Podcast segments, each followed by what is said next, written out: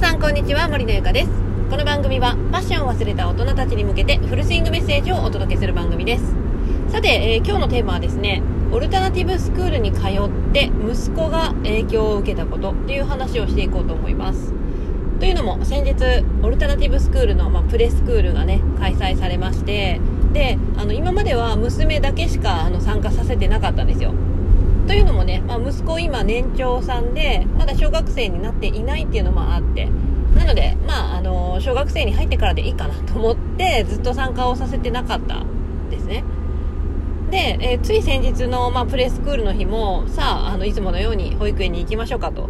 連れて行こうとしたところやっぱね最近なんかねイヤイヤ期なのか分かんないんですけどなんかすごい保育園行きしぶりがひどひどい時があるんですよね保育園行くよって言ってもいやみたいな。僕は行かない。みたいなことをね結構言うようになっていたのでうんだったらばじゃあ今日はそのスクールの方に行ってみるっていう話をしてまああの初めて連れて行ったんですよね。でするとですね、まあ、スクールにはまだね人数は、まあえーと、今回4人だったんですけどその4人のうちの1人が男の子で息子の1歳、えーと、年上1歳かなえっ、ー、と2歳1歳か。1歳年上の男の子がいてあのー、まあ2人はねまあなんかね、あのー、すごく気が合うような感じですごくたくさん遊ってたんですよ。でその遊びの中でねカルタを持ち出したんですよ。カルタ。ただねカルタってまあ誰かが文字を読んでね手札を読んでで取るでしょ？カードを。ただ文字が分かってないとできないのかなっていうのがあるじゃないですか。やっぱ文字が分かんないとね取れないでしょ？手札手札じゃなくてカードか。うん。でもカルタをやるっていう話になってたんですよそこで。でもあうちの息子まだ文字あの読めないけど大丈夫かなと思って。ちょっと私はあの温かい目で見守っていた感じなんですけどまあなんかなんか楽しそうにやってたんですよね。うんで文字はね本当ねあのまだ読めなくってま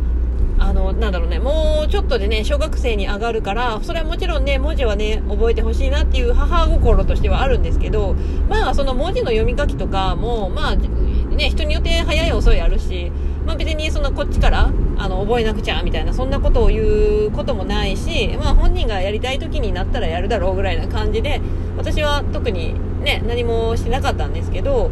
まあ、でもただとはいえねやっぱちょっとちょっとだけねあの本人の前では言わないけれどもやっぱちょっとやっぱ不安じゃないですか。大丈夫かなって。あのもうすぐ小学生に上がるんだけどまだあのひらがなとかもね分かんないんですよ、うん、なんか大丈夫かなっていう若干確かにあのね、正直ね、あの、母として不安はあるものの、やはりそれをね、あの、無理強いして、あの、もう小学生なんだから、ひらがなぐらい覚えないといけないよ、言うて、こっちからこう、ひらがなの練習をさせるっていうことは今までしてなかったんですよ。で、そんな中でカルタをすると言っていたのを見て、え、カルタは大丈夫？みたいな感じだったんですよ。で、私は遠くから見ていた感じなんですけど、まあなんかまあ、カルタをね、その、やっていて。で、その日の夜ですよ。その日、あ、違う違う、その日の夜じゃない。その日の次の日か。次の日の夜か。次の日の夜に、ママ、カルタしようって言ってカルタ持ってきたんですよ、私のところに。え？マジ？と思って。今までそんなカルタしようなんて言ってきたこと一回もない。っていうか、ね、カルタなんてやっぱりやっぱ文字がね、基本になるから、そんな全く興味なかったのに大丈夫かなと思いながら、いや、全然やるやるって言ってやってたんですよね。で、ママ手札を読んでくれと言うから、私が読んだんですよ。で、読んだら読んだで、えっ、と、まあね、まだひらがながちょっとわからないから、まずはこう見せながら、ちょっとこう、遊びの中でね、ちょっとまあ、覚えて、覚えていったら、まあ、一石二鳥かっていうことで、私もいろいろね、やってたんですけど、なんかね、もう知らん間に、あの、もちろんわからないひらがなもあるんだけど、結構ね何個かもう分かってあのもうだったらこれよねみたいなパシッ カードを取っててあなんか知らん間に学んどると思って。でカルタもねなんかこういう風になんか積極的にそういう何ちょっとねあの文字みたいなものに関しては全く無関心だった息子がカルタやろうといったことに関してちょっとなんかもう母的にはなんかちょっと感動してえー、なんかこれってもしかしてやっぱスクールでそのねそのスクールのクラスメクレスクラスメイトっていうかねあのねあのその参加してた子とそういう遊んだことがきっかけで何かしらの影響を受けてねあのなんか僕もやろうかなみたいな感じになったのかなってなんかすごく感じたんですよね。うんだからやっぱりそういう学びっていうのも、まあ、その子自身のなんかタイミングみたいなものがやっぱりあって、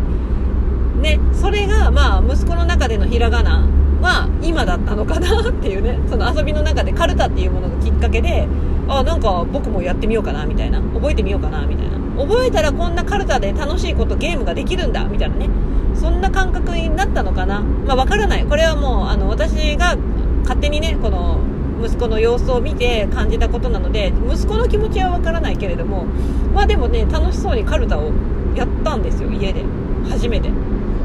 ね。だからなんかあのー、ねなんというか。語彙力が少ないですけどなんかすごい、ま、スクールにね連れてってよかったなっていうのを本当にね感じましたまあ、ということでですね、まあ、今日のラジオは、まあ、このオルタナティブスクールの体験会に参加してみて、まあ、息子がこういう風にちょっと変わったっていう変化があったので、それのね、ちょっと報告を兼ねてラジオを撮ろうかなと思って撮らせてもらいました。ね、本当にね、子供って、なんだろうね、やっぱこっちからね、これをやりなさいとかあれをやりなさいって言って指示をするよりかは自分であこれやろうって思ったタイミングで学ぶのが一番身につくんですよね。一番吸収がいいので本当にね、まあ、親としてはね、やっぱね、いろいろこう、早く教えてあげたいとか、あの、周りのことを比べて、あの、息子とか娘は、なんかちょっと遅れてるような気がするから不安だっていう思う気持ちもわかるんですけれども、まあなんか子供は子供なりのペースがあるし、学ぶって思った時の飲み込みの速さっていうのはもうなんかすごいものがあるなっていう風のが、ね、私も感じたので、もうぜひね、安心していただけたらいいんじゃないかなっていうふうには思います。はい、ということで、まあ今日はね、オルタナティブスクールに通ってみて、息子がカルタをやりました。始めましたっていう話でね、お届けをさせていただきました。ということで、またね、次回の音声でお会いしましょう。バイバイ